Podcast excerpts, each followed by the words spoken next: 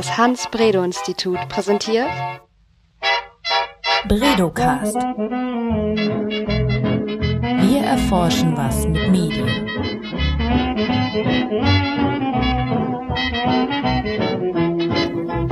Hallo, herzlich willkommen zum neuen Bredocast. Heute mit dem Titel Flucht und Vertreibung. Ja, was hat das denn mit Medien und dem Hans-Bredow-Institut zu tun?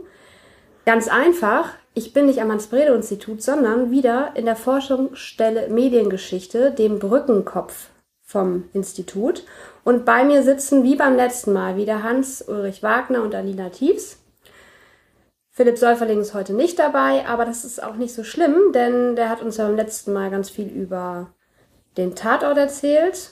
Und Alina saß dabei und hatte, hatte auch so das eine oder andere dazu beizutragen, hat aber ihr eigenes Thema eigentlich gar nicht so richtig einbringen können. Deswegen sitzen wir heute nochmal zusammen.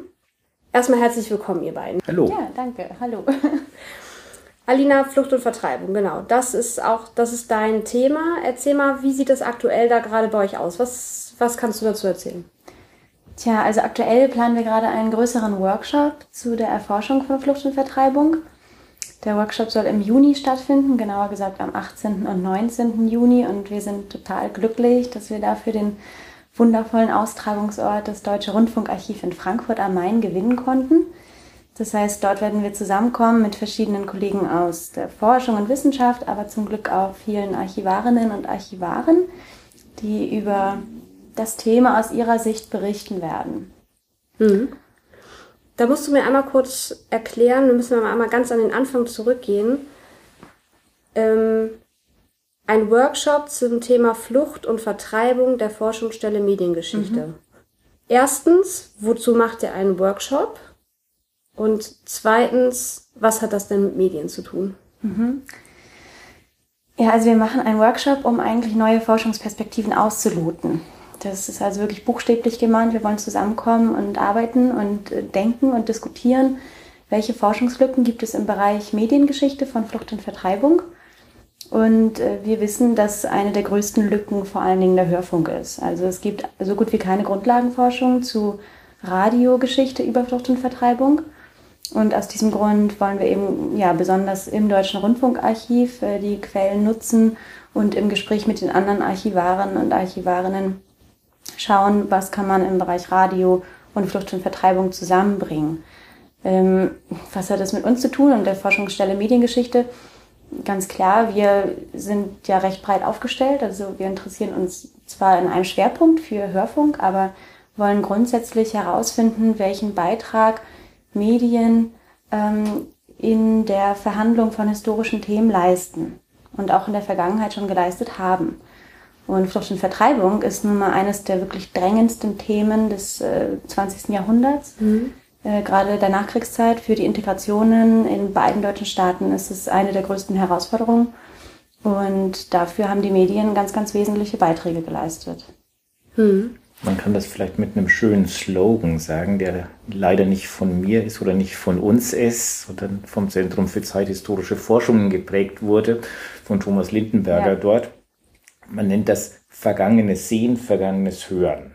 Das heißt, grundsätzlich sind wir vereinfacht gesagt an diesem vergangenen Sehen und vergangenes Hören interessiert. Und das, was Alina erzählt hat gerade, ist eben, wie Flucht und Vertreibung als Themen damals wahrgenommen, verhandelt wurde. Das heißt, wenn wir jetzt über Radio meinetwegen in den 50er Jahren sprechen, dann interessiert uns, wie dieses Medium Radio Botschaften vermittelt hat über Flucht und Vertreibung, wie diese Botschaften wahrgenommen wurden, für wen die von Bedeutung waren, für die Flüchtlinge selber, für die die Flüchtlinge aufgenommen haben, für die die Flüchtlinge reserviert gegenüberstanden. Ja. Wie wurde damals in the past, in der Vergangenheit, in den 50er Jahren ein Thema, hier konkret Flucht und Vertreibung, verhandelt. Genau. Und das ist vereinfacht gesagt der Ansatz, den wir verfolgen. Und da versuchen wir eben Antworten zu finden. Flucht und Vertreibung, ein kardinales Thema. Also wenn wir gleich noch drüber sprechen und Radio einfach in den 30er bis 60er Jahren war das, was wir Leitmedium nennen. Das heißt, es hatte eine enorme Bedeutung. Das Fernsehen gab es ja zunächst noch gar nicht. war erst schrittweise im Aufbau, also bevor die großen Flüchtlingstrecks über die ja, Fernsehbildschirme laufen konnten, waren sie erstmal Gegenstand von Hörfunk. Mhm. Könnt ihr dazu gerade einmal ganz konkret erklären, warum wir heute wissen wollen, was damals über dieses Thema gedacht wurde? Ich glaube, das kann Alina wieder sehr gut. Ähm, also andersherum gesagt, zur Integrationsgeschichte der Flüchtlinge und Vertriebenen gibt es schon unglaublich viel Forschung. Ähm, wir wissen, dass es lange ein Thema war, dass es lange ein Problem war in beiden deutschen Staaten, aber dass die Integrationen letztendlich äh, gelungen sind. So, was aber darin noch nicht erforscht ist, ist eigentlich der ganz starke mediale Beitrag dazu.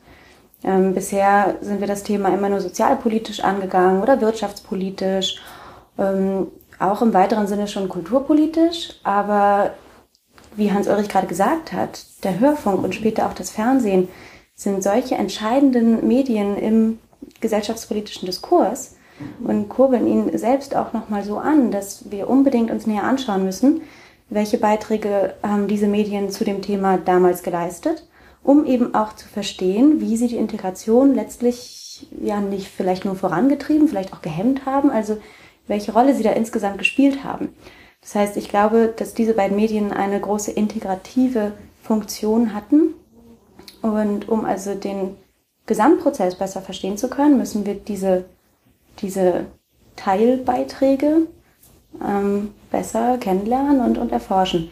Und davon abgesehen gibt es auch wirklich eine aktuelle, dringende, äh, neue Herausforderung, glaube ich.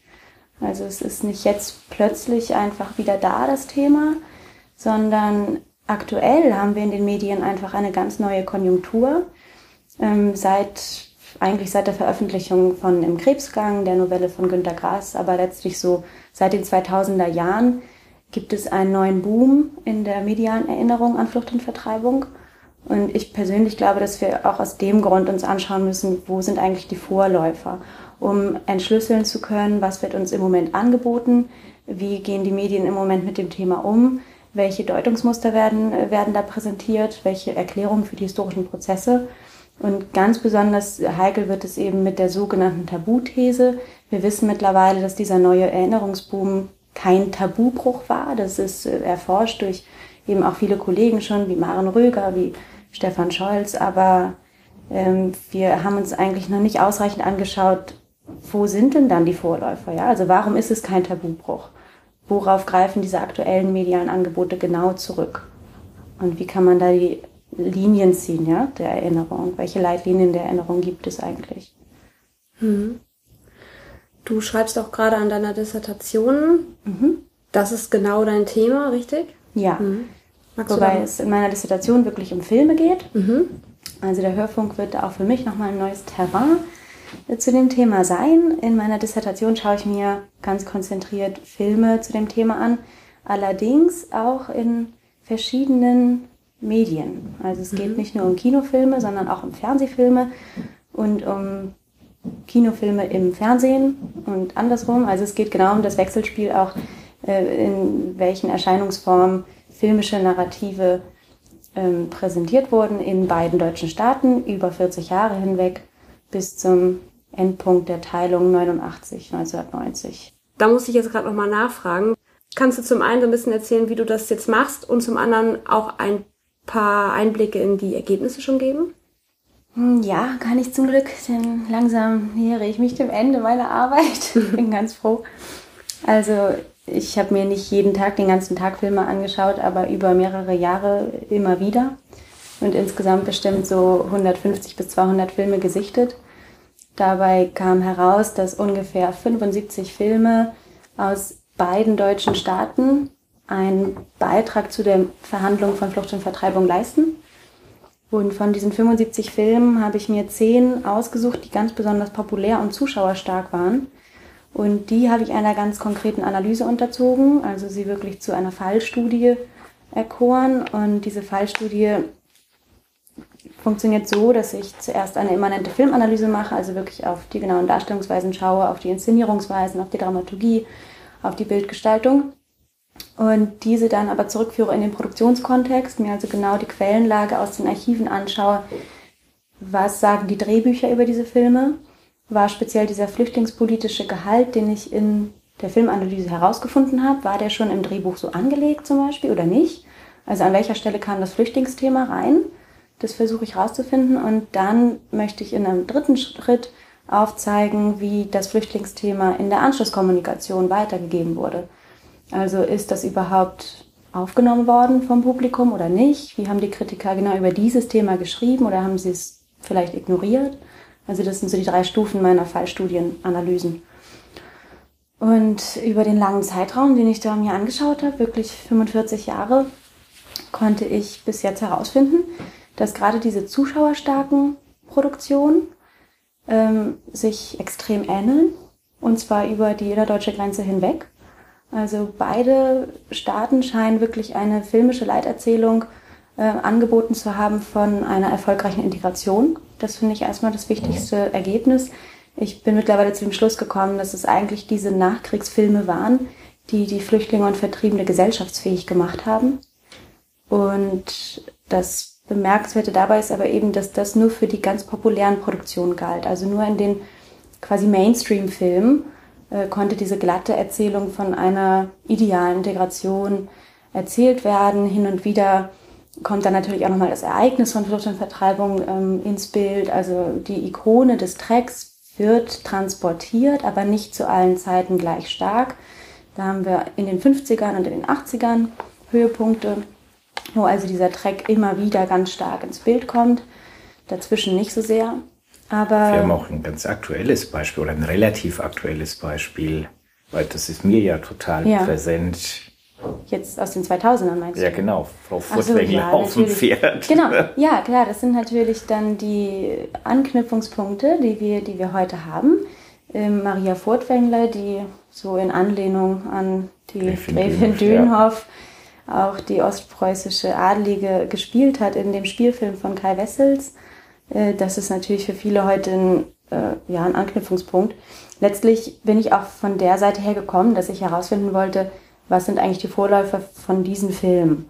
Ja, kam, kam dann aber eben zu dem Schluss, dass der Track nicht zu allen Zeiten gleich mhm. stark da war. Das ist schon wichtig. Kannst du einmal kurz erklären, ich verstehe nicht ganz, mhm. was in dem Zusammenhang jetzt Ikone bedeutet und was ja. auch Track bedeutet. Ja, also ein Track ist eine Bewegung von Menschen, die sich von ihrem Herkunftsort tatsächlich in eine ungewisse Zukunft mit allem Hab und Gut fortbewegen meistens in einer erzwungenen Fortbewegung. Also es ist eigentlich das Sinnbild der Zwangsmigration, mhm. was ein Motiv der Menschheitsgeschichte mhm. ist. Es hat überhaupt nichts also, nur mit dem 20. Jahrhundert zu tun. Track mit E geschrieben, so wie du das ausgesprochen hast, ist es Track, ja, der eben zunächst eben als Schneideeinheit gemeint ist. Nein, Track für alle, die ein bisschen älter sind und Wildwest-Filme gerne geguckt haben, auch da gab es ja. schon Tracks. Auch die Siedler genau. im Wilden Westen genau. sind mit einem sogenannten Track umhergezogen. Mhm. Ja.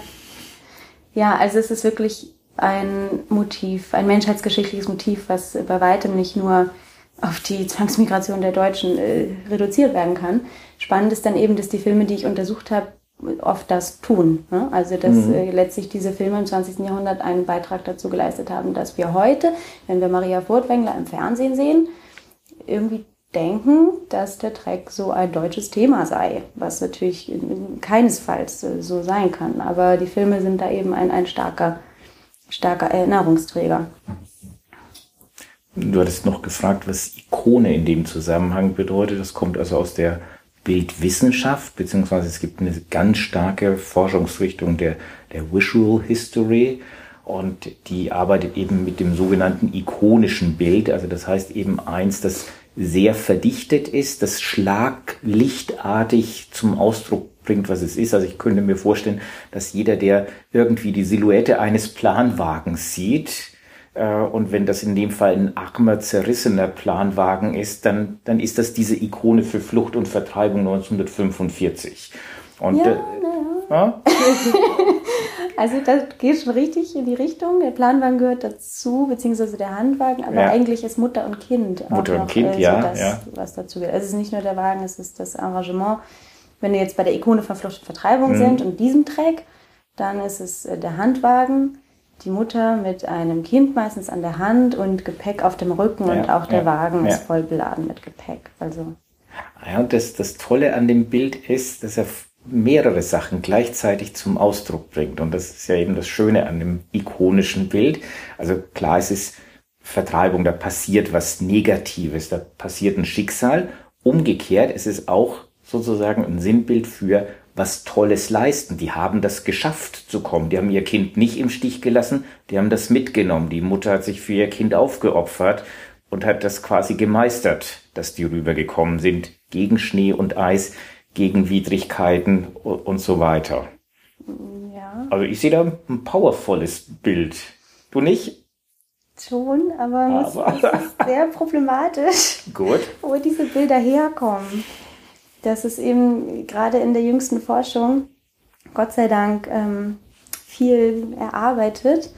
Stefan Scholz hat einen ganz tollen Aufsatz geschrieben vor kurzem über die Herkunft eben genau dieser ikonischen Bilder, der auch für meine Arbeit wichtig ist, wobei ich eben ja nicht nur über die Dreckbilder schreibe.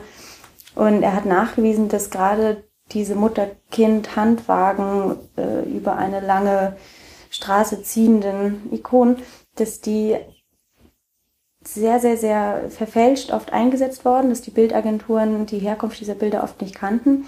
Ähm, sie kommen vielfach aus NS-Kontexten. Es sind oft Ausschnitte aus NS-Wochenschauen der 30er Jahre und teilweise sind die Bilder aber sogar noch älter. Also da kommen wir eben stark in überhaupt die Migrationsgeschichte hinein, dass ähm, die Flucht und Vertreibung nicht als singuläres Ereignis hier auch nur dieser ersten Nachkriegsjahre oder des Kriegsendes betrachtet werden kann, sondern eben zum Jahrhundert der Vertreibung insgesamt gehört.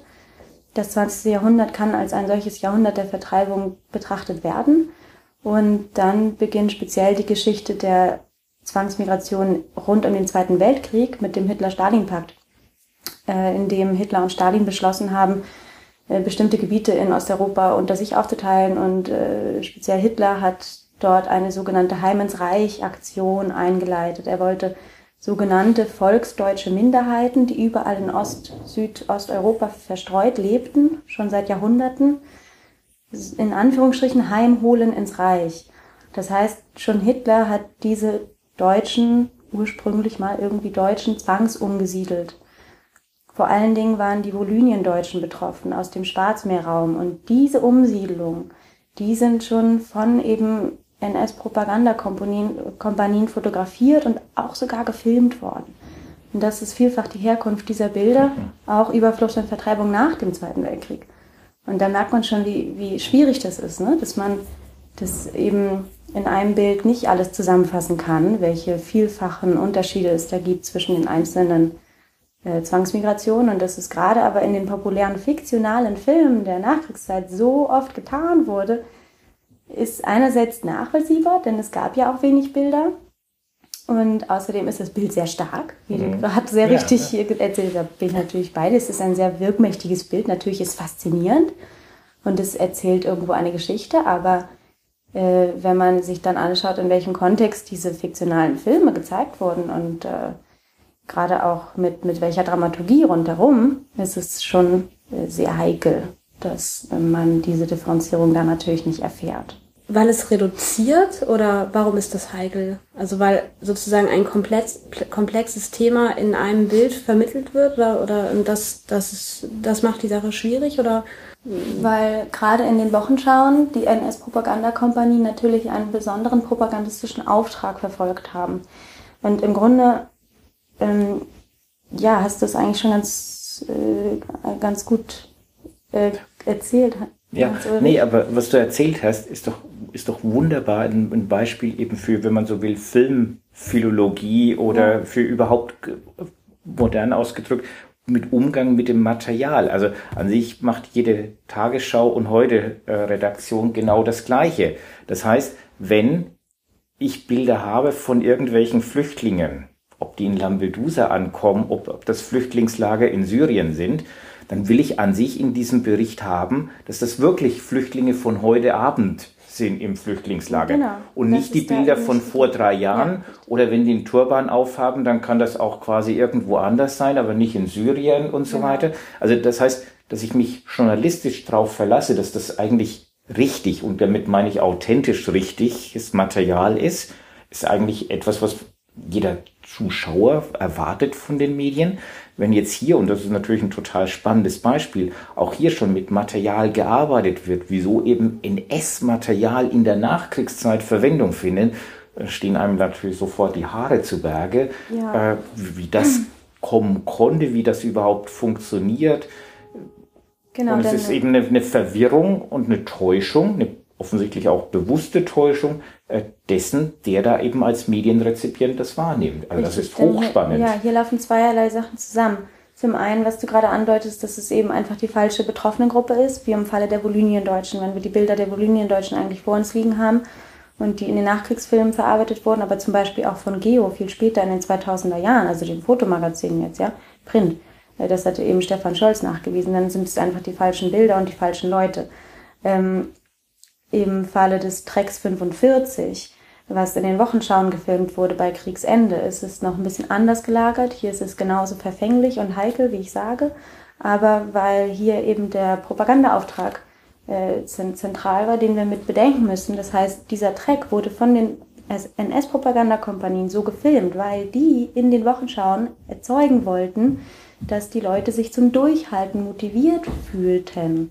Sollte auch ein neues Opfergefühl mitkreieren. Man muss sich also vorstellen, wie äh, dann ja 44, also im Kinosaal, das äh, letztlich mit ausgestrahlt wurde vor dem Hauptfilm und dann eine Botschaft suggeriert wurde, wie seht her, ähm, auch diese Menschen an den Rändern des Reiches bringen ihr Opfer und so weiter. Also so schlecht geht's euch noch gar nicht. Also es sollte ein Zusammengehörigkeitsgefühl erzeugen und eben auch vor allen Dingen den berüchtigten Durchhaltewillen äh, mittransportieren. Und deswegen sind die Bilder natürlich in einer besonderen Einstellung, mit einer besonderen Dramaturgie versehen und so weiter. Und wenn man die ohne weiteres übernimmt, dann ist das natürlich schwierig. Wenn ich heute an Flucht und Vertreibung denke, denke ich an ein überfülltes Schiff. Aha, interessant. Also das ist so mein, äh, Ja. mein erster. Ist das auch eine Ikone, die ich in den, in den Medien aufgeschnappt habe? Ja, das ist wahrscheinlich die Wilhelm Gustloff. Nicht, ähm, ich denke vor allem an, ähm, an ähm, Flüchtlinge, die übers Mittelmeer versuchen. Ähm, Okay, jetzt Danie- heute. Daniela Gut, okay. denkt an Lampedusa-Flüchtlinge. Genau, richtig heute. Heute, heute, genau. Ja, du hast recht. Ja. Nein, ähm, ganz richtig, ja. Es, trotzdem gibt es aber diesen historischen Fall auch, der Kreuzfahrtschiffe, Kriegsschiffe, die, Okay. ich weiß nicht, worauf deine Frage jetzt genau zielt. Ich habe ich hab mich gefragt einfach gerade, ob, ähm, ob ich vielleicht auch skeptischer sein muss, ob ich mein Bild, was ich von Flucht und Vertreibung in den, in den Medien aufsauge, ob ich das stärker hinterfragen muss, weil es ähm, wissenschaftlich gesagt Ikonen sind. Ich weiß nicht, ich würde es jetzt Stellvertreter nennen. Es, für mich läuft Flucht so ab. Und ich habe es nie irgendwie hinterfragt, aber es ähm, Nee, Flucht, Flucht und Vertreibung laufen, das wäre jetzt erstmal so als medienwissenschaftliche These gesagt, laufen nie einfach so ab, um, um, um das jetzt äh, provo provokativ deswegen aufzugreifen. ich so gern mit Nee, Wissenschaftlern. Ja. weil die quasi medial vermittelt wird. Also keiner von uns ist in Lampedusa dabei, wenn so ein Schlauchboot ankommt. Aber wir sehen solche Schlauchboote vermittelt über heute, Tagesschau und so weiter und kriegen ein Bild davon geliefert. Und das ist das, was jetzt wieder Anknüpfungspunkt ist an das, was Alina gesagt hat, die hochgradig gemacht sind. Das heißt, grob gesagt, kannst du mit einem Filmmaterial, du kannst die gleiche Geschichte erzählen wie diese armen Flüchtlinge. Die, die, die sind Opfer, die, die müssen wir helfen, die sind notleidend. Du kannst auch erzählen, dieses Europa ist voll, das sind Wirtschaftsflüchtlinge, die kommen hier an, die haben hier nichts zu suchen, das sind nur Sozialschmarotzer. Du kannst quasi mit dem gleichen Filmmaterial alles erzählen. Und du kannst das in Syrien erzählen, das sind eigentlich alles verkappte Terroristen, die in den Lagern sind, die wollen sich nur einschleusen. Oder du kannst sagen, das sind total mitleidsbedürftige Leute. Und diese Geschichten, die werden von den Medien gemacht. Ja. Mittels filmischer Techniken. Deswegen allein die Analyse von Kameraeinstellung, Schnitt. An sich müsste man auch wissen, welches Rohmaterial zur Verfügung stand und, und, und. Das ist enorm wichtig. Mhm. Und das andere, das hatte Alina schon auch immer sehr schön angedeutet, ist natürlich der Diskurs. Mhm. Du kannst natürlich bestimmte Geschichten nicht erzählen, weil sie gesellschaftlich nicht akzeptiert werden. Umgekehrt, was wird gesellschaftlich akzeptiert? Nämlich das, was quasi im Moment so verhandelt wird. Und dieses ständige Aushandeln dessen, mhm. was sind jetzt diese Lampedusa-Flüchtlinge? Was, was genau bedeuten die für Europa? Ist der aktuelle ja. Diskurs darüber. Und letztlich auch Flucht und Vertreibung. Es gibt bis heute Flüchtlinge, Verbände, wird das auch heute noch durchaus diskutiert in der dritten, vierten Generation, welchen Stellenwert die haben und wie quasi deren Identität durch diese Geschichte aufgebaut ist. Deswegen gibt es immer mal wieder Streit mit den entsprechenden Verbänden in der deutschen Gesellschaft. Also das heißt, das ist schon nicht einfach so und ganz nett als Beschäftigung für Wissenschaftler, sondern das hat einen hochgradigen politischen, gesellschaftspolitischen ja, Auftrag, da, da wird quasi an dem Grundfesten, wie diese Gesellschaft über sich selber kommuniziert, gehandelt. Also das ist, ist mir medienwissenschaftlich, kommunikationswissenschaftlich äußerst wichtig. Ja, und lass mich noch eine Sache hinzufügen, Hans-Ulrich. Denn es läuft medienwissenschaftlich nicht einfach nur so ab, aber auch historisch natürlich nicht. Also gerade die Zwangsmigration am Ende des Zweiten Weltkrieges und in den ersten Nachkriegsjahren sind derartig facettenreich. Also das alleine ist ein solches Panorama der verschiedenen Schicksale und Ereignisse und Katalysatoren und Ursachen und Folgen, ähm, dass das durchaus unbegreiflich ist, gerade für uns retrospektiv. Das heißt, die Medien übernehmen und übernahmen da natürlich auch eine vermittelnde, erklärende Funktion, schon damals, so wie heute eben auch. Also wenn wir nochmal mit Lampedusa als Beispiel dazu kommen wollen, obwohl das jetzt auch zwei ganz unterschiedliche Fälle sind, aber wir wollen heute etwas lernen über die Ereignisse im Mittelmeerraum und welche Flüchtlinge wann wo ankommen. Also für uns ist es heute Information. Aber weil auch dort die Zustände derartig komplex sind, brauchen wir ein vermittelndes, erklärendes Medium. Die Nachrichten zum Beispiel, ja, und die Bilder davon. Und letztendlich ist es in der Geschichte nicht, nicht anders abgelaufen. Auch diese historischen Zusammenhänge waren derartig komplex. Und für die Nachkriegsgesellschaft war es eine derartige Überforderung, diese zwölf Millionen Flüchtlinge und Vertriebene aufzunehmen, dass sie einfache Erklärungen und einfache Botschaften brauchten. Das ist nachvollziehbar und vielleicht auch legitim. Bloß in dieser Vereinfachung kommt es dann eben auch wirklich zu einer Reduzierung von Bildmaterial, äh, zu einer einseitigen Dramaturgie von bestimmten äh, Zusammenhängen und über die lange Zeit führt das dann eben zu Mythisierung und äh, entsprechenden einseitigen Wahrnehmung von Geschichte, mhm. die wir nach einem gewissen Zeitabstand immer mal wieder aufbrechen müssen, mhm. glaube ich. Mhm. Also sind zwei, zwei Richtungen, die wir mhm. verfolgen. Also das ist jetzt, glaube ich, ganz klar geworden. Nochmal zurück, das ist eben dieses vergangenes Sehen, vergangenes Hören. Das ist sozusagen das Vergleichbare mit gegenwärtigen Sehen und Hören. Wenn ich mhm. Lampedusa-Flüchtlinge sehe, wird aktuell verhandelt, was wir eigentlich mit diesen Flüchtlingen machen sollen. Genau das Gleiche untersuchen wir als Historiker, wie damals in mhm. der Nachkriegszeit zu einem bestimmten Zeitpunkt dieses Thema verhandelt wurde für ja. die damalige Gesellschaft. Ja. Erster Punkt. Zweiter Punkt. Natürlich kann man auch diese Geschichte der medialen Vermittlung insgesamt beurteilen und sehen, wie die sich wandelt, welche verschiedenen Narrative, welche Diskursangebote gemacht wurden, um zu kapieren, wie quasi das, was jetzt ist, so geworden ist, Richtig. nämlich durch diese Geschichte. Da haben wir zwei Perspektiven ja. und die haben wir jetzt wunderbar herausgearbeitet, mhm. denke ich. Ja, das stimmt.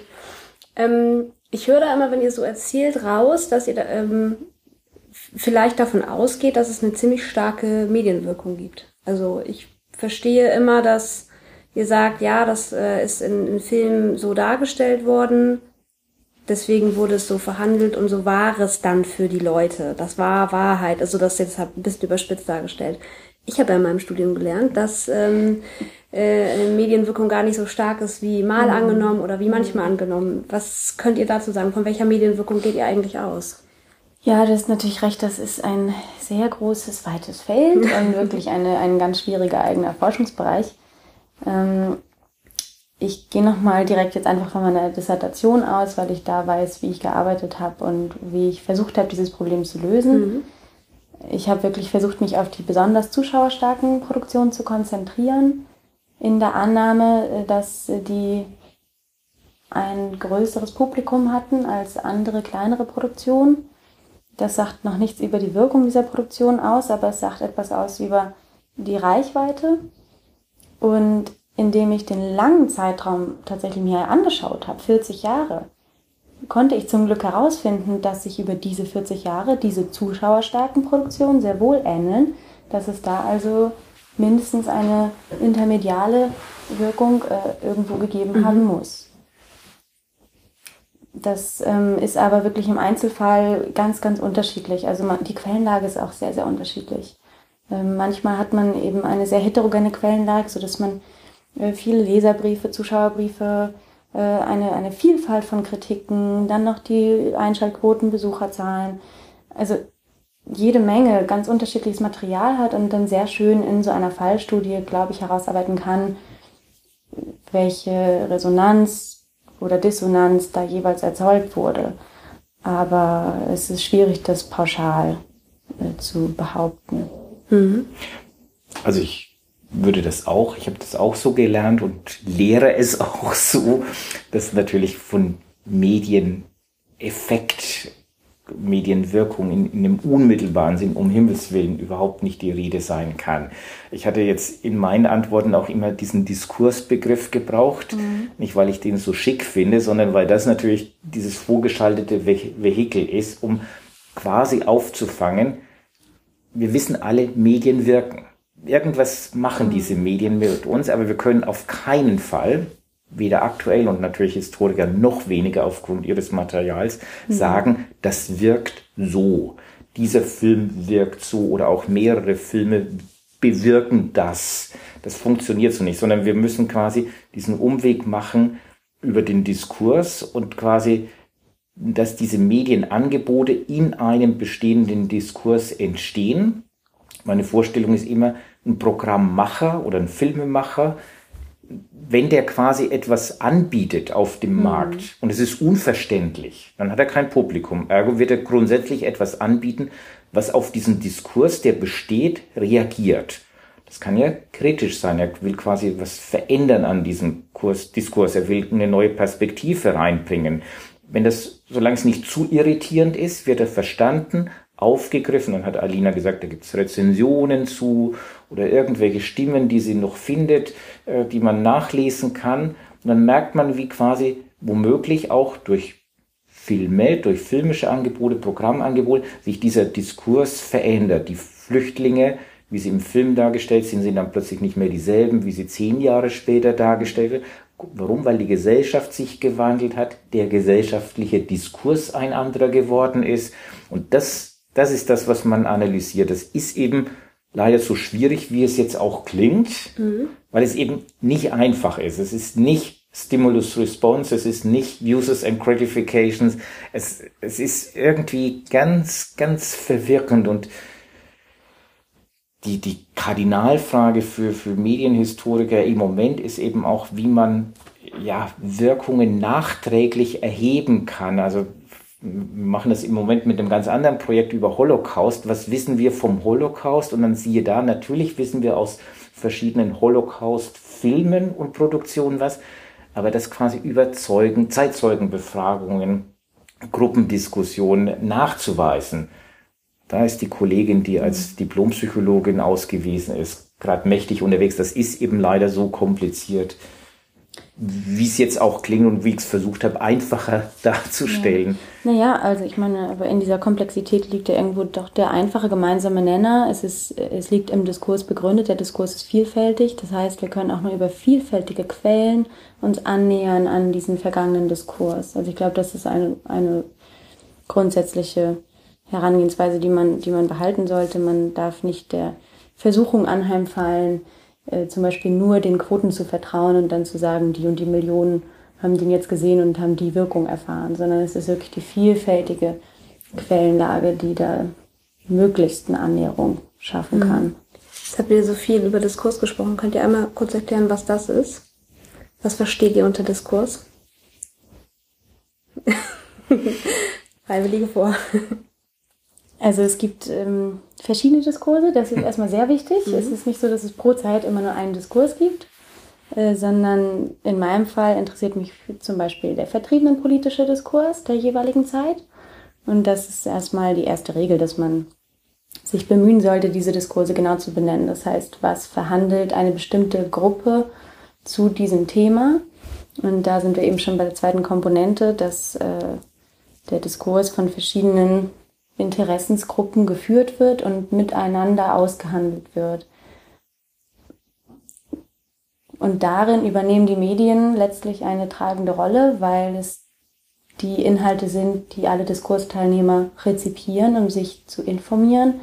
Gleichzeitig verändern die Medien den Diskurs aber auch wieder, indem sie ähm, neue Deutungsmöglichkeiten anbieten und diese dann auch aufgegriffen werden von den Diskursteilnehmern. Also es ist ein quasi ein Hin und Her, aber in einem also nicht tatsächlich geschlossenen Raum, aber pro Thema letztlich geschlossenen Raum. Ja, also man kann, es gibt verschiedene Diskurse zur gleichen Zeit. Okay, und ist ein Diskurs, also ein einzelner, die äh, Summe der Themen und das, was darüber gedacht wird? Oder wie könnte man das Wort selber irgendwie noch mal ein bisschen greifbarer Das, machen? das, was sagbar ist, heißt es in der Diskurstheorie. Also das, was sagbar ist, dann sind wir bei dem, was ich sagte, was nicht sagbar ist, ist außerhalb des Diskurses, weil es nicht verstanden wird oder eben abgestraft wird, weil es nicht sagbar ist, sondern es gibt einen, irgendwie einen Strom dessen, was sagbar ist. Und das, was da sagbar ist, das ist das, was Alina erklärt hat, wo quasi verschiedene Akteure zusammenkommen, die natürlich auch eine unterschiedliche Machtposition haben. Das ist ein wichtiger Begriff in der Diskurstheorie, weil es gibt natürlich Sprecher, die was Interessantes zu diesem Diskurs beitragen, aber die sind nicht machtvoll. Das heißt, es kommt vielleicht durch mediale Verstärkung erst nach und nach, dass deren Macht größer wird, dass das sozusagen dominierend wird. Und umgekehrt werden quasi Elemente, die vorher dominiert haben, zurückgenommen. Das ist dieses Spiel mit eben Diskursteilnehmern, deren Machtposition, wo Diskurselemente machtvoller sind als andere, äh, da bewegen wir uns sozusagen in diesem Spiel. Das könnte man jetzt äh, sehr, es gibt Diskurstheoretiker, auch verschiedene, wie Alina erwähnt hat. Das würde jetzt quasi ein neues Thema aufmachen. Aber grundsätzlich ist das der Umweg, mit dem Medienhistoriker denken, um dieser, dieser, dieser Beziehung, nicht nicht Medienwirkung, sondern dieser Beziehung von Medien und Gesellschaft auf die Spur zu kommen. Schön gesagt. ja, die Spur von Medien und Gesellschaft. Ähm, um nochmal auf das Thema am Anfang zurückzukommen. Ihr arbeitet gerade an dem Workshop. Ja. Und ähm, wer, für wen ist denn dieser Workshop überhaupt interessant? Ja, also zunächst machen wir diesen Workshop gemeinsam mit einer Kollegin vom Deutschen Historischen Institut in Warschau, Maren Röger, und mit einem Kollegen aus Oldenburg, Stefan Scholz vom, äh, vom Institut für Geschichte der Karl von Ossietzky Universität in Oldenburg. Und wir vier, also Hans-Ulrich und ich und die beiden, fahren nach Frankfurt zum Glück äh, zu Frau Susanne Hennings, die uns eingeladen hat, am Deutschen Rundfunkarchiv zu tagen. Und dann wird es ein kleinerer Kreis von an diesem Thema interessierten Wissenschaftlern und Archivaren. Und wir wollen gemeinsam diskutieren, welche Forschungsperspektiven es im Bereich Radiogeschichte von Flucht und Vertreibung gibt. Der Zeitraum wird sein 45 bis 1989, 1990. Und die Quellen, die uns interessieren, sind eben ganz besonders die aus den äh, historischen Archiven der öffentlich-rechtlichen Rundfunkanstalten. Und weil die zu dieser Frage einfach noch nie richtig mal betrachtet wurden, Hm. haben wir gesagt, es ist an der Zeit. Und wie geht das jetzt weiter? Im Anschluss an den Workshop, meinst du? Genau. Ja, also danach hoffe ich natürlich dann mit diesen reichhaltigen Ergebnissen, zu denen wir da irgendwie kommen werden. Also ich weiß schon jetzt, dass sich da wirklich einige lohnende Quellen verbergen und ich habe schon Korrespondenzen aufgenommen mit verschiedenen Kollegen aus den Archiven, die schon mir ganz, ganz toll äh, zugearbeitet haben, was es jeweils gibt. Deswegen bin ich mir sicher, dass wir da zu, zu guten Funden kommen werden. Und ich hoffe dann, dass ich wenigstens Teilmengen dieser Funde in einer neuen Studie äh, werde erschließen können und befragen können. Und dann soll das eine Art Postdoc-Projekt von mir werden. Mhm. Natürlich hoffen wir auch, dass wir wirklich vielfältige Perspektiven da aufmachen und dass sich irgendwie andere Projekte anschließen, aber das ist alles noch ungewiss. Aber ich selbst hoffe eben dann ein wenigstens kleines Postdoc-Projekt daraus machen zu können. Ja, das klingt spannend. Mhm. Möchtet ihr dem noch irgendwas hinzufügen? Ich glaube, dem ist nichts hinzuzufügen. nee, Die Faszination fürs Thema ist klar. Ja. Das ist auch wirklich eine außergewöhnliche Situation, glaube ich. Also es ist schon eine ganz besondere Zusammenarbeit, die uns da auch ermöglicht wurde. Es ist nicht selbstverständlich für solche Konferenzen, mhm. muss man sagen. Mhm. Nee, also das ist toll, dass der Vorstand, dass Frau Hennings uns das ermöglichen und damit dabei sind. Mhm. Dann wünsche ich euch viel Spaß beim Workshop. Dankeschön.